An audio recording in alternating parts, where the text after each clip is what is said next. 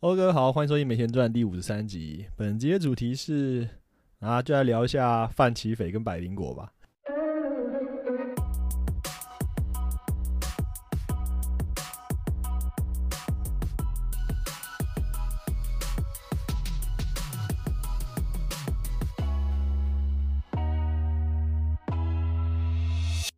最近有在听 podcast 的人哈，应该很多人都有听百灵果新闻啦。那我是没听。好，一开始这样先要就要出来就要先澄清一下，就是跟讲下整个状况对。然后呢，我就会看到，但我但我有我有 follow 范吉斐的那个粉丝页面，然后他就是讲了一大堆有的没有的，反正总他就是在一直被一些台派进攻。那这件事很有趣哦，这件事简单来讲，就是因为台湾人基本上现在最大的，就是说一直以来最大的这个敌人，或者说这个。对抗的国际上对抗对象就是中国嘛，这是一个大家都知道的事情。然后美国有个状态就是，美国从至少二战以来吧，就是共和党就是一个比较挺这个台湾，或者说至少他们是反共很用力的一个政党，跟民民主党比起来，所以共和党反共也就是反中，那就相当于是挺台，哦，就是这种敌人的敌人就是我的朋友的感觉。那当然也不用，也我我们以前从蒋经国、蒋介石时代就已经跟美国有一些关系了嘛，对，那所以其实就一直都有关系啊。因为我你你也可以说我们是 美国的旗子，就是我们用来在东就第一岛链嘛，东亚防线，所以也都没有问题，这都是一个大家都知道的事情。所以变成说，一牵扯到美国总统的时候呢，虽然我们这边有两千多万人都没有投票，都没有美国总统投票权，但是很但是哪一党上去对我们的影响确实是会有影响，可以想象。呃，那川普从上任之后呢，就一直在比较批判中国啊，然后后来发生这个 coronavirus 之后呢，还是大力的批判中国。所以对很多台湾人来讲，川普虽然是一个 看起来笑笑的人，所以他常也，但是但是台湾人都通通常都觉得，嗯，反正你只要打中国，你只要骂中国，你只要说是病，这病毒是中国的病毒，我们就很喜欢你，我们就听你，有这样的一种心态。因为对这些所谓的台派，我这边要加个上呃加个引号，台派的人来说呢，他觉得反共或者说反中就是呃，就是这是这不这不叫最大公因数，这叫做什么？这叫做唯一唯一认可指标。我不知道我随便取的取的名字，就是你只要认同我们这个这个信念，你其他不管有什么人格瑕疵、道德瑕疵，什么外遇啊、出轨啊、找学找找就跟学生上床啊。都没有问题，贪污什么都没有问题。你只要认同，你只要是反共的，你只要是这样的，就我们就挺你。这就是现在台派的思维。那台派当然会出来，就是出来反驳。但我跟你讲，这你们就是这样，真的是这样。因为说真的，很明显，台派就是一群喜欢道德审查别人的人。那我我觉得很好玩的事情是，为什么我觉得这件事情，这次这件事情值得讲？因为老实说。范吉斐或是凯利，这有我我我觉得凯利比较比比另外一个严重啊，所以我我虽然说想是百灵果，但我还是把凯利拿出来讲，就是他们都是偏很自由派的那种那种人，然后他们也常常用这种道德道德，我刚讲什么什么事，道德检视、道德审判、道德裁判去衡量别人的所作所为，所以当你这样干过对别人干过这种事的时候呢，别人就很容易这样反过来对着你干。那事实上，其实邱威杰就是瓜吉，也就是 A K A 台北市议员邱威杰，他自己也常干这种事。我我就很不喜欢做这种事，就是我我很喜欢，呃，我我很喜欢李敖。那李敖有一句名言叫做：“我不仅骂别人王八蛋，我要证明给你看他是王八蛋。”就是你要你要 你要证明嘛。所以这个东西证明其实很重要的。你讲别人讲别人的问题，批评别人的时候要讲出一些一些一些逻辑跟道理来。可是呢，道德审查就不是一个很好的。在这种证明别人是是什么什么的时候，是一个很好的工具，因为道德审查是一个非常没有就事论事的行为嘛。就是说，他你觉得这个东西就这样，所以他这个人就烂。那如果你看人都是一定要这样子看的话，就会发生什么问题呢？就会发生，比方说，你就是国民党就是烂，好，这就是第一种最标准，就你是民党就烂，你国民党就烂。但是事实上，我们都可以很明显的看得出来，这两个党里面一定都有好人。哦，但你会发现有非常多。在网网络上面啊，比较激动的，就是就是这个呃绿的绿的就会一直说国民党没有个好人呐，像你前几年流行的就是国民党不倒呃，就是台湾不会好，呃然后在现实现实世界中，我觉得蓝的比较激动一点，这很很有趣。刚好是相反，蓝的在路上就会说啊，明天动去去戏啦什么之类，反正就是一直骂一些这种，反正就比较激动。就刚好一个一一个在网上凶，一个在现实世界凶。但这两种人都是属于这种，我刚刚讲的就是这种是我我都不喜欢这样去想事情，就是朋友里面，一定有不同立场的。如果你真的要把这种事情带到现实界中的话，就难就难免你会发会有那种夫妻之间那种政治立场不同，然后最后搞到搞到快离婚的。这就是因为，呃，你用了，我觉得你用了错误的审查方式或错误的审的的观点去审视。你如果用单一标准去判定事情的话，就会发生这种问题。因为你在做这种道德判断的时候啊，很多时候你并没有给对方一个足够的解释的机会，就变你未审有点像未审先判了。那你一判下去之后，你就会觉得啊，你怎么会这样？你这个人你怎么啊？你竟然这个，你竟然支持他，你竟然喜欢他，你竟然怎样怎样怎样？那他其实很很有他的理由哦，那你并没有去听哦。那你你你有这其实有点像我前面那集讲的，前面讲过那个什么幻幻想与幻灭，就是觉得哇，这个人这个这样这样这样，然后你竟然这样，然后最更恶心的，我个人觉得很恶心的，就是有某些人喜欢突然突然喜欢出来讲说什么哦，我曾经也支持他党，然后后来就，但是我后来就呃改邪归正或者什么什么之类。我觉得你我我同意有些人会这样，一定也经历过，可你把这些特殊拿出来讲，就很像那种。我不知道，很像那种宗教那种感觉，你知道，就是那种我曾经不信神，或我曾经信神，然后我之后就叭叭叭叭叭，然后开始讲一些很恶心的，然后可能我换了一个宗教或什么之后，然后找才找到真真理这样。就我真的很很，我真的我我有一种很强的天赋，就是我可以 sense 那种 bullshit 跟 sense 那种呃，就是 promotion 的东西，我就会很快就把呃这个我吞吞不下去，我就把它吐出来，这样就有这种感觉。那我我很不喜欢这种这种这种这种起手式。那再回来分析百灵果这次和反击范吉斐的事情，就是因为他们两个都很坚定的挺拜登啊，算是算是我至少我看起来是蛮坚定的啊。但他们可能节目里面有有在慢慢的解释什么的，那我觉得反正解释解解释解释不清了。他们既然已经吐露吐露出他们挺拜登的这个性格之后呢，这个这个取向之后呢，很快就会被一些呃觉得台湾就是要希望川普当选对台湾比较好的这些台派们。给进攻，那我觉得这是好笑的地方就在于说，原本百灵果或者是范吉斐应该都是在台湾的这个社群里面比较，呃，至少跟台派的方向比较比较一致的吧，啊，就是，但是因为这次总统大选之后，反而开始成为 被检讨的对象，哦，中共同路人啊，哦，因为据说嘛，就是中国很挺很挺这个拜登嘛，据据说啦，没有人知道。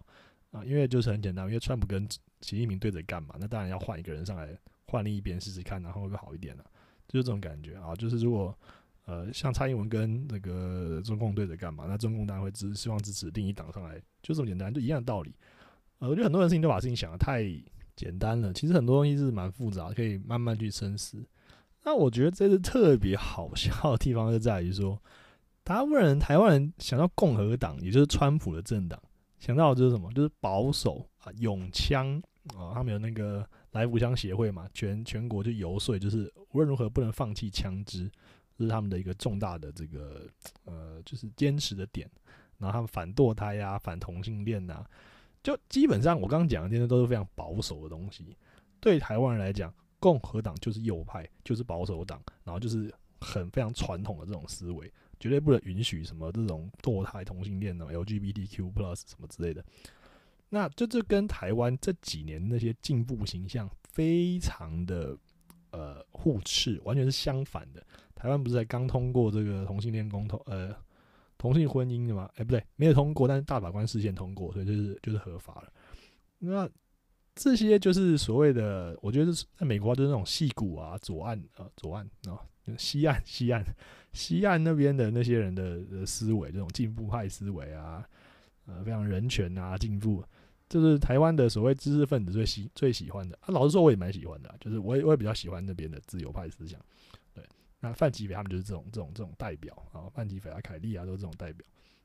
可是呢，你会发现这些进步价值的拥护者，在美国就大部分都是民主党，奥巴马啊，就是这些啊，非常就是戏骨嘛、西岸嘛、加州嘛，就是这些这些地方嘛，所以台湾人在至少。呃，年轻一辈或者网络上的这些声量比较大的人啦，都是比较支持这些进步价值的这些人。这些人呢，就很明显跟民主党人比较契合嘛，所以他们当然在情理上都是支持民主党的。呃，问题是呢，问题是呢，中国开始崛起了啊，中国崛起，而实际上有很多有很多人在检讨说，中国能崛起的这么快，跟奥巴马的那八年，也就是民主党的那八年执政的那八年，对他有点睁一只眼闭一只眼有关系。那反而是川普这个共和党人上来了之后呢，开始跟中国的叫板啊，不管是这个 Corona virus 啊，就叫做 China Chinese virus 或者什么啊，还有这个贸易贸易战啊，一大堆，好，他多次的公开批评中国的什么人权啊，什么反正各种问题。当然，你一定可以很多人会质疑他说，就是啊，不是很多人，就是就是就是像范奇斐或是或是凯或是百灵果这些人，就他们就会质疑他，就是他可能只是为了要为为了要。呃，就是打赢选战，或者话也不是，就是为了他自己的利益，或者是或者他转移他对他国内施政不利的这个形象，而去塑造一个外部敌人。但总之，他的确是在各种方面上都有对中国进行施加一些压力，而民主党是一直都没有的。那台湾人才大梦初醒，说，哎，发现说，哦，对哦，其实从二战以来，共和党一直都是比较反共的那个，认真反共的，艾森豪啊，就是都是共和党的，他们对。共产党是有点戒慎恐惧，非常认真的防堵他们。那台湾也是在早期，也是在这个美国这个防堵共产党的的这个政策之下，才获得一些，比方说第七舰舰队巡防台湾啊，然后什么之类的，就是还有美元呐。其实美国也是想要扶植我们作为所谓第一岛链嘛，就防堵这共产党的渗透。那个马歇尔计划嘛，应该大家历史都读过，对不对？应该记得吧？嗯，记得哈。历史很重要的啊，历史课很重要，可以决定决定你之后的政治。倾向啊，如果你书书读越多，我觉得你的想法可能跟大部分人不太一样啊，就跟我一样啊。但是，但是会有一个困扰，就是觉得哦很痛苦，因为跟别人讲话常常会快脑充血啊，就觉得啊这你也不知道。然后就你要在跟对方有，我最近有个体悟，就是你要跟对方在完全有很不同的背景知识量的情况下沟通的时候，很多时候是因为。你们的之间产生的意见歧义，是因为对方并没有你有的背景知识，或者反过来你没有对方有的背景知识，只是说老实说啊，对我来说通常是第一种状况。啊，对，就是我知道他不知道，好，所以呢，对，知道人就可以开可以开 podcast，好，总之呢，呃，共和党就是长期在反共的，所以川普只是延续了这个传统而已，这时候台湾人才警觉的惊觉到说，哦，原来其实共和党才是比较反中挺我们的那一方，诶。这样的话，可是共和党他反堕胎、反同性恋呢？这样，哎呀，好纠结呀！哦，我刚刚演的是这个台派哦，就是 就是绝亲，人家都绝亲。我觉得绝亲就变成一个痛苦的选择，就是说我明明就这么支持这个进步价值，我很我很我很支持现在所有就是什么堕胎啊、同性恋啊，就是各种。女权啊，就是这种最 social justice warrior 啊，最所支持的这些所有理论的这些这些人，你突然发现，哎，可是虽然我我会我很我很在意这些东西，可是问题是，哎，要讲到舔中还是看还是反中，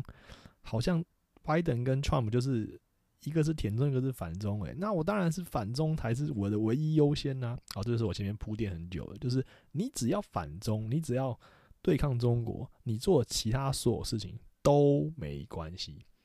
这就是现在我前面讲的那个，呃，你用道德判断，你用某一个至高无上的标准来判断的时候，就会发生很大问题，就是你会有点人格分裂，因为 因为你那个东西就是，那你其他都不算了嘛？你可能有，你可能在乎的是有五十项，你只有一个一件事情可以懂，那你这个你这个你挺不挺？其他四九项都都都是其次。这样真的是健康的想法吗？啊，当然是很不健康嘛。所以其实很多的台派或者这种绝亲啊，他们我觉得他们也面临了这种呃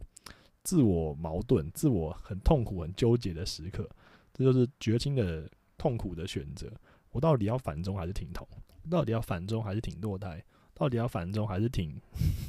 反正就是会有很多这种矛盾的问题。那范奇斐跟凯利呢？他们其实就是。比较坚持，他们没有人格分裂，他们就比较坚持，就是觉得，嗯，川普真的还是很多问题，很多问题我们不能无法忽视不见，所以我们还是要挺拜登哦，或至少他他是挺拜登的，那这就不行了，这就好像因为台湾我刚刚讲了嘛，台湾现在主流的声音就是我们好像要挺川普，结果我真的觉得很好笑，就是因为我那时候听到古外好好多集前就讲过，说他他他他他挺川普，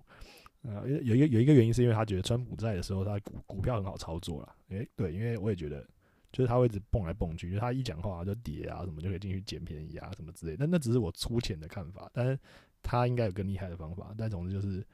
嗯，用赚钱的角度来看的话，川普对他有利这样子啊。然后啊，他还有他就因为他也喜欢这种狂人，他喜欢这种喜欢乱讲话，他喜欢 Elon Musk，他喜欢。啊，Trump 就喜欢乱讲话，喜欢放话人。那老实说，Trump 真的是一个，虽然史上最有梗的总统了，但他也史上应该也是史上数一数二烂的总统。呃，我说他有梗，就是比方说他他最近因为选举，他开始各种花招百出嘛。像他之前呃中标那个 Coronavirus 之后呢，他就是有一个回呃康复，其实没有康复，他就是差不多快好了，然后就回回白宫的那个影片。影片真的超好笑，他就把它拍的像是 Michael Bay 的电影一样，就是他搭了直升机，然后回到白宫，然后下了下了飞机之后，走上那个白宫的那个类似前面的门廊，然后呃，像那个离去的国像国旗一样离去的直接那边敬礼，然后看着像夕阳的地方，像超级帅，就是英雄归来。我个人觉得 他真的超有戏的，就是。他就之前就是电视明星嘛，除了地产大亨之外，他做那个谁是接班人，他就很很很擅长这种，真的是行销天才。哦，我觉得我这个人就是比较，我有一个问题，就是有时候我太没有道德道德道德良知了。我我的意思不是说我没有道德感，是因为我很容易被别人的才华所吸引，所以我就愿意忽视他的其他问题。哦，这就有点像我刚刚讲的，呃，决心或者是那些台派，他们就是只要你反中就就 OK 这样。有点类似，但是因为我就是这其实是想法的问题，就像我想说，有些人唯美主义，对唯美主义的意思就是说，只要美就可以，我不太在乎其他东西。那我之前有讲过，我是微笑主义，只要好笑我就觉得 OK。就是喜剧演员，他们都他们都是微笑主义，所以喜剧演员喜剧演员才会坚持说什么东西都可以开玩笑。比方说伯恩拿强奸来开玩笑，然后就被女人迷进攻，对，就是一样。这些东西对我来说对我来说是一样的事情，就是你你的你的观点跟你的价值观决定你的。想法跟做事的方式，那一定有别人看不惯你，因为因为那实际只是因为你们的系统不一样而已，不是说你们真的有什么本质上非常巨大，就是不可磨灭的，或或者不可沟通的那种部分，只是说你们都没有。我觉得大部分人不会用这样去想，是不会想说，哦，是因为你们的想法有很大的差异。就是对我们来讲，我们只觉得我们这些看戏人就觉得好笑就好。可是我完全，你只要稍微切换一下角色，你就可以懂这件事情。那就像。哈利波特里面有有一句话，他讲过，那时候是哈利刚进入魔法世界没多久吧，他是跟别人，应该应该是第一集，我认为应该是第一集，我看的很熟，但我现在不敢确定，就是应该是第一集里面他讲说，呃，有第一次听到伏地魔的名字，然后他就是想说这个人就是很可怕，然后他也，哦，我想起来，一定是第一集，就是奥利凡德，他在跟奥利凡德买那个魔杖的时候啊。他就讲说，就是那个孪生魔杖嘛，就是他是他在同一只凤凰的鱼尾，就是佛克斯的鱼尾，后来给了两根魔杖，就是哈利波特跟伏地魔的魔杖。呃，他就讲说，这个人就是做了很多很可怕的事情，呃，虽然很可怕，但还是很厉害。然后那时候哈利波特听到就觉得，就觉得这句话有点，他不是很舒服听到这句话。但是我很能理解那件事情，就好像希特勒啊，希特勒就是一个绝对是。尤其是网络上，他觉得是邪恶代表，就是任何事情都是邪恶不过希特勒。但你不能否认，其实希特勒真的很强，就你懂吗？就是这种感觉，就是就就是就是说，像对我来讲，我就会比较呃尊敬这种人，就是我会觉得他就是做出一番事业，但是他做很多事情都是非常不可原谅，这我当然知道。可是我还是情不自禁会觉得，哦，他很厉害。那这就是很多人会呃会。会批判你的地方，就觉得这个人这个这样，这样，这样，这样，对。那我发现像国外就不可以，国外就说哦，我我爱 我爱川普，啊，他他就比较放得开了。那我我是没有到时候我爱希特勒，我只是觉得哦，他真的很厉害，这样子啊，也做过一番很很很强的很强的事情，让让德国一下子变得很强盛啊，这已经是非常有手段、非常有能力的一个人。所以呢，就是呃，范范奇斐看呃百灵果被进攻这件事就很很好玩了，因为等于是有点开始审查。同路人的感觉，就是我们本来是都是同样支持那些前面讲那些价值那些什么，都是跟所谓的保守派，在台湾可能就是可能就是国民党或者什么互加盟之类的，叭叭叭。那他们都一我们都一起嘲讽，不管是写段子还是什么的，一起嘲讽这些人。结果你现在突然发现，哇靠，我们我们可能为了反中，所以我们要去挺一些，呃，就是完全 就跟互加盟或国民党站在同一阵线的人，那些人就很很不自在嘛。那我刚刚讲了，范奇斐跟白英国显然就是没有要这样干，那他们既然不这样干，就会被觉得啊，难道你挺那个舔中的拜登吗？那你那那你不就是就是很糟糕？所以就被有点有点像这种感觉。我是简化来讲，我我承认，我刚刚前面开始应该就前面讲过，就是我没有很认真去听完每一集或者任何一个故事，就是他们全部的内容，因为太多了。但是我还是有做一些我的功课，比方说，我有找到一篇，应该是范奇斐，呃，他二零一四年的时候写的一篇文章，那是他写的《太阳花与大行星》。那时候是太阳花在纽约串联活动，那时候他人还在纽约，所以他就跑去那边，呃，访问那边的学生。哦，那。可以看得出来，那篇文章还找得到，那我一样放在链接里面，就很明显，就是你看得出来，他对于学生，呃，太阳花反服贸这件事情不是非常赞同的，就不赞同了，就是不赞哦，不要，我不用把他粉饰，他就是不赞同了。那其实他不赞同理由很简单，因为我刚前面他其实自由派嘛，自由派就是你，你是支持民主党的这种，真的就是自由贸易，所以他当然觉得服贸是一个好东西，因为他是。所有的贸易协定都是成为，都是让我们迈向真正的 WTO，真正的消除关税壁垒的这个啊，这又回到国中还高中课本了。所以跟讲，各位跟各位讲，真的要好好念书啊，你又才看得懂，看得懂，还知道世界上在干嘛，就是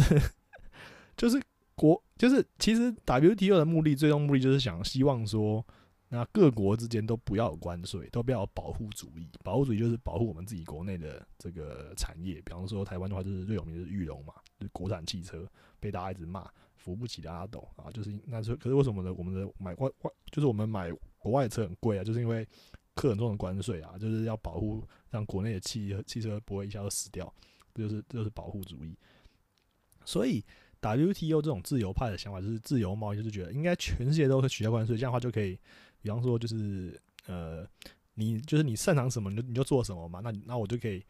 我就可以每等于每每个国家都可以发展自己擅长的东西啊，然后就可以怎样怎样怎样。但是在互相交易这样。但这一次的疫情就让大家开始反思说，这样真的对吗？啊，比方爆，比方说爆发疫情好了，那我以前都跟别人买口罩，我其实自己不生产，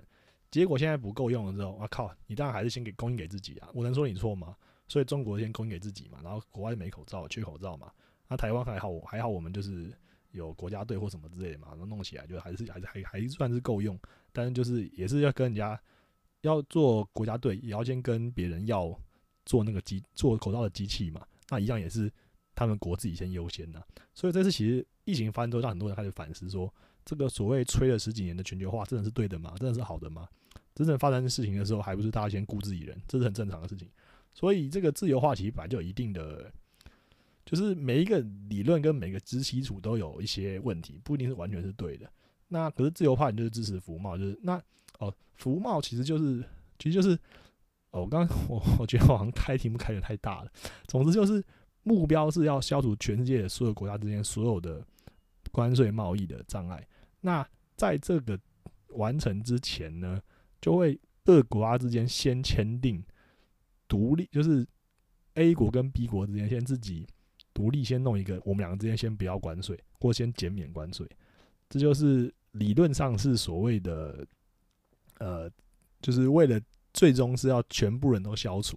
所以这是被视为是在 WTO 的的这个架构之下的产物。那像什么北美自由贸易协议就是这样子，然后就是美国跟加拿大之间的自己的协议，然后什么 FAE 什么之类的，反正一大堆在签，然后美国跟日本也有跟日本也有签，那这东西就是。其实说是说是最后是为了要有关税优惠，但老实说，已经变成某种是各国之间的某种谈判筹码或角，或是那种政治角力、政政治筹码了。变成说我给你签这个，就是其实就是给你所谓让利好。所以这那时候台湾跟中国状况就比较像是这样子。那了解这件事情之后呢，你就很难去去去去说这就是服贸，就真的只是单纯的一个所谓自由贸易的的。的产物的结果的目标，那台湾人当然会担心说这是中国的一些阴谋或者什么巴拉巴拉之类。但老实说啊，老实说，我那时候我也没有很挺这件事。就我觉得你要签也可以签啊，不签也可以签。我其实 我真的我不是很 care。那你不签一定有些后果，那签了有些好处，不签有一些好处，就是就是这样。我觉得这东西就是我，我觉得我没有资格去说一定是要或一定是不要，因为对我来说，我研究过后之后，我是觉得没有，我没有办法判断。就是很多事情都是这样，就是其实我觉得大家不用一定都觉得，就你不用每次都选边站的，然后你也不用逢什么必怎么样了。就是我觉得这是一个放弃思考的做法。就是如果你逢什么就必怎么样，代表说你那东西已经归纳了很久，你觉得这样一定是对的，有非常非常高，你可能九成九几率觉得这样是对，你才你才可以逢怎么样，就是若 P 则 Q，或是 if 怎样 then 怎样，你把那程式写好了。你如果可以这样，在我真的真的对这个做法有百分之百的把握，但大部分事情我都建议你重新思考过一遍哦，千万不要这样。那范奇斐那篇文章呢，里面有个最大，我觉得他最大的问题就是，他说，呃，还有人说我不是反服贸，我是反黑箱、反程序不正义。我想请大家去好好回想一下，那一个高度发展的民主国家，不对，是哪一个？靠，你这个不选字，我就很烦。哪一个高度发展的民主国家没有黑箱作业？所有的监督要求透明的制度，都是为了他让他少黑一点。这一次的服贸，以我来看不算太黑。不是说去年六月就公布了吗？很黑吗？这个是我觉得，我觉得最有问题的一段，我最不认同的一段了。然后下面一段是说，又有人说通过的过程很脏，请大家去看看民主大国的美国，每每在通过争议法案时，两党攻防有多脏。越高度发展的民主民主制度，越有脏的本事。因为经过多年发展，各种脏手段都被搬出来用过，多年操练，脏的越来越有创意。重点是要通过，要知道所有政治人物都不会告诉你全貌的，他一定对挑对他有利的，能说服你的讲。呃，反正我觉得你听这段就可以看得出来他的立场。看他当时导致说啊，这是我一直其实还是我今天要讲的重点，就是。我觉得你当个公众人物哦，真的要非常小心，因为你很明显嘛，他二零一四年的时候没有现在红嘛，他现在才很红的，他现在那么红，他好像是二零一八年时候回台湾，然后开始开那个节目，然后后来又搭上了网络的风潮，所以变得更红，红出了传统电视圈，红到网络上。你这么红了以后呢，你当年的东西没有删掉，其实也删不掉的情况之下，就被大家翻出来做文章。你呢，他那时候写这段话，很明显就站在很美国立场，而且。他显然是把美国当做一个民主的范例，跟你们讲，跟你们台湾这些人讲说：“哎呀，美国这个民主的前辈都已经做了这样的很久，就是那样，我们玩的很熟练了。然后我们还不是有这些问题，所以你们有这些问题是很正常的。那这我就不太喜欢，就是很像失败主义，就觉得说，就是那我之前讲过，就是很多人喜欢觉得国外就一定比较好。那我们如果都用这种心态，就是就不会进步啊。就是你，我就没有办法做比他好嘛。但事实上证明，就是我们这次在防疫就做比人家好啊。”就是我们没有傻傻的听国外那些人的讲法，这就是一个很好的证明，你知道吗？所以那时候柯文哲讲过一句话，讲过一句话惹很惹火我，就是那时候他在讲好像核电还是什么工程的案件，然后他就说啊，日本人都做不好了，我们台湾人就怎么可能做得好？靠，这什么话？这句话就是说，那台湾工程师都不用混啊，就是你只要你只要只要你知道国外能做出来就能做出来，台湾做不来就做，国外做不来台湾做不出来。你这个真是很非常侮辱专业人员的一句话。那你那你要你要不要医生也也要做一样的想法？就你。好，你国外美国医生弄不出来，你台湾医生就不要弄了，是不是这样？你这是什么逻辑？所以我觉得这就很烂。就是我觉得台湾还是很多人就是有这种思想，就是不管你能能力最好再好，或者职位多高，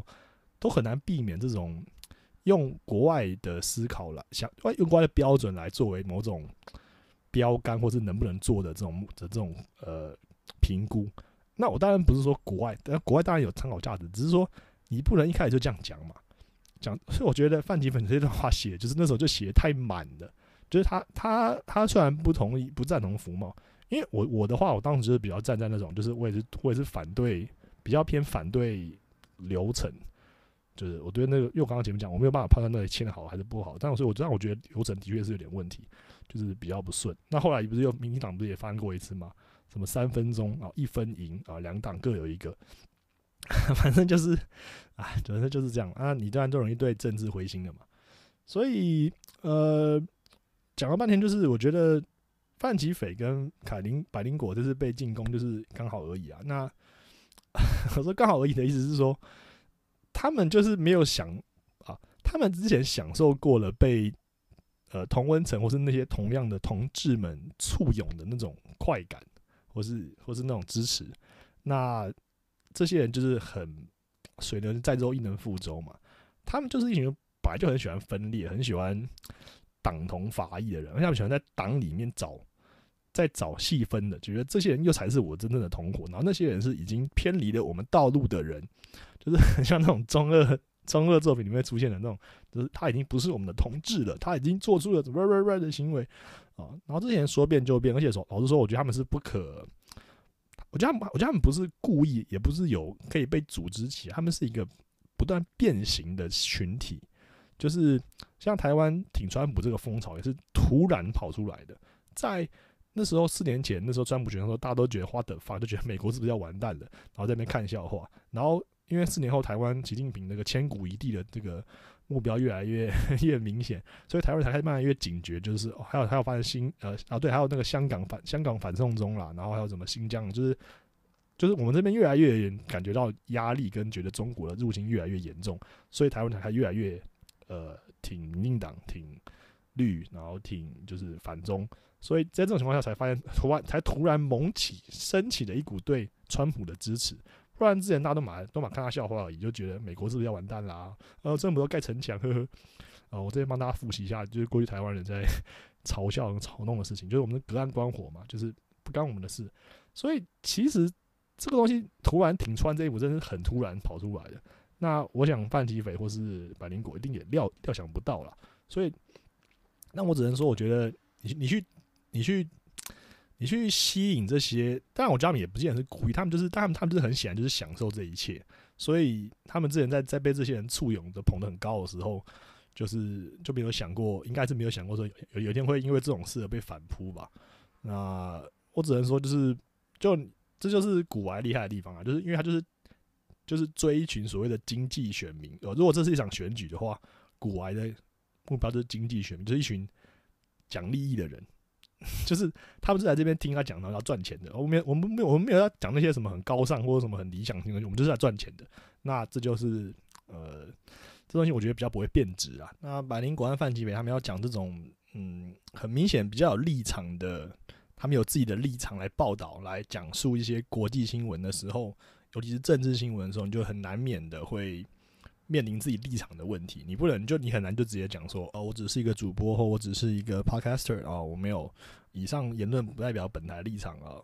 呃，不代不代表本人立场，就就是你很难去开脱，而且你其实老实说啦，我觉得不管是台通还是百灵果，他们都很靠就是一些政治政治颜色粉去挺啦，我觉得就是这样子啊，我没有说不行，我只是说你你只要有。我我就很不喜欢，就是我我就是觉得你又做这件事，你就要有这种承担这种事的后果，就跟瓜吉一样。因为我觉得瓜吉常常有，在我看来还蛮双标的发言，就是他并不是他，我觉得我觉得他一定没有自觉，他也不是故意，的，他就是他就是很很容易讲出一些跟他之前的想法互相矛盾的事情。那这就是我前面讲，就是你因为你如果认了某一件某一件事情，就是说这个就是标准，就是反不反中就是标准。或是题目内容就是标准，然后其实这件事可以化用成任何事情，就比方说最近最红什么事情，最近最红啊，比方说像之前红呃馆长中枪，那你如果红警馆长，你就是好人；不同情就是坏人。啊，就要就是你可以你可以把这个公这个东西化用到任二分法，化用到这个至高原则。哦，first order 哦，我把它取名叫 Star Wars 里面的 first order 好了，第一原则，你把这东西 first order 这个东西运用在任何地方。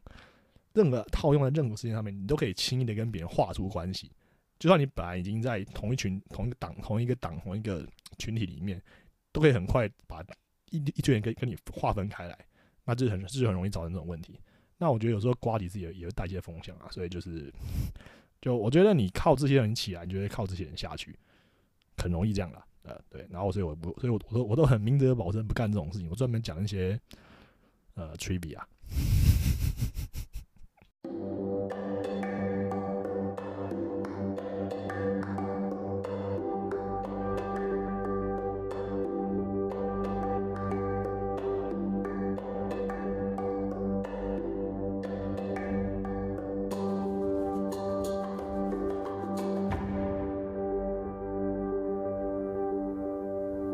那虽然没有人问我，但我还是回答一下：我是不是川粉，还是我我不是我是反川粉，还是挺川普，还是还是拜登粉，还是什么？我先讲一下，我不是川粉，然后也没有反川啊，但是我觉得他很糟糕啊。但这是有原因的，因为我看一本书叫《第五风暴》，我觉得很有趣的一件事情是，我目前看到所有在讨论台湾、在讨论美国这种大选的人都没有人提这本书。我以为这本书很红，就跟我很很多以上以为很多次大家都知道，后来发现大家都不知道一样。就 就我上这个问题啊，这本书是谁写？他写什么呢？他是 Michael Lewis 写的。Michael Lewis 是谁呢？他就是写《Moneyball》啊，跟那个《The Big Short》大麦空和魔球啊这两部电影，应该很多人台湾人看过吧？就是那本书的作者，这个人超级酷，我真的超喜欢他，我真的非他他每一本书我几乎都会买，几乎都会看，超级好看，超级棒。呃，他的第一本书就是就是超级爆，超级经典，就是《老千骗局》，非常好看，在讲华尔街的故事。他本他本来是一个。呃，就投资银行的员工，然后他做了几年之后，他就觉得，看这不是我要的人生，然后就跑去辞职去写书了。然后后来写的书里面还让呃 Brad Pitt 来演他的电影。他说，他那时候 Brad Pitt 到他家的时候，就是因为他要演那个 Moneyball 的那个主角嘛，然后就来他家，他他他他说他老婆就是兴奋到快 快发疯了这样子的。然后 反正他这本书叫做《第五风暴》，他就是在讲川普当上美国总统之后发生的事情，因为。他发现，他看他那时候他讲说，他看到呃，川普提名前德州州长 Rick Perry 担任能源部部长，他他心想说，哎，对哦，我我我从来都不知道能源部这个部是干嘛的，然后他就跑去访问了十几个政府部门，想要知道这些部门到底在做些什么事情，就他很惊讶发现呢，农业部常很管很多业务里面，并并不是在管农业，然后商业部呢，以为是在向以为是经济部在管经济的，就其实在管其他事情。然后这个能源部也不是在搞很多在搞其他事情，然后还有做很多你没有想到的事情。比方说，我这边透露一点点啊，比方他他其实有花很多，美国有花非常多的税金在能源部底下，在管控全世界的核武。哦，这是在能源部底下管，我没记错的话，能源部底下管，然后不是不是国防部。所以就是其实很多部门的名字，它的它的所谓的职职职权是不同的。那我们搞不懂，请问川大人川普搞得懂吗？他当然搞不懂，所以他就很惊讶，发现，在川普当选，然后到这个交接，好像一百天的时候，问题一大堆，超级恐怖，有很多的部会其实一直都长期的，就是他当选之后一直一直找不到人，就算他已经执政一两年之后，还是还是还是空缺，就是还是没有找人来接，所以整个部门其实整个政府机关其实被乱搞了一通，所以那本书我看完之后，我发现。靠，这个人真的超恐怖！而且如果美国继续被他执政的话，美国在这个世界上的领导地位，不管是科学还是农业，还是各种各方面的领导地位，都会严重的受到挑战。因为川普就是一个短视尽力的人，所以他把一大堆他看不懂、他看不出来有什么即时成效的东西的预算全部砍掉。比方说科，比方说科科学研究、基础研究，因为你短期内看不出来任何的效果，你可能投了几百亿、几千亿下去，你都不知道。有什有什么回报？但有可能这东西就是以后，比方说人类可以对抗癌症的这个药桶里面发明发明出来，那他就把它砍掉，因为他觉得看不出来。所以他整个政府机构是用他那种很有些人觉得很棒，有些人觉得是商人的思维，什么什么去弄。但是你看那本书，你看完的话，你就会觉得天哪，这个人真的在乱搞，他完全都在乱搞。然后他怕一大堆就是他的亲信什么人来接管，然后那些人都是不懂那些部会内容的人。就很像我常常看到某些，呃，就是民进党的的退休官员突然跑来接 某些部会首长的时候，我心里想说，这些人除了很老之外，我实在不知道他有什么能力可以接部长。对，但是就是嗯，对，就是这样。那 总之啊，就是那本书我看完之后，我就我就才发现说，哦，我本来只我本来只是在那边看美国的笑话，比方什么哦，我要还有 build this wall and make Mexico pay for it，哦，就是我要盖那个墙，然后卖让让。我要盖那个美墨的边境的墙，然后让墨西哥付钱。那我只是看笑话，可是我看那看本书那本书看完之后，我就开始变得很同情美国人。我觉得，哇靠，这个人这么恐怖，你们竟然真的让他上了，然后这人他在这边正在乱搞，那你们然后现在还要再让他再上一次吗？很显然呢，就是大部分美国人应该也没有看这本书。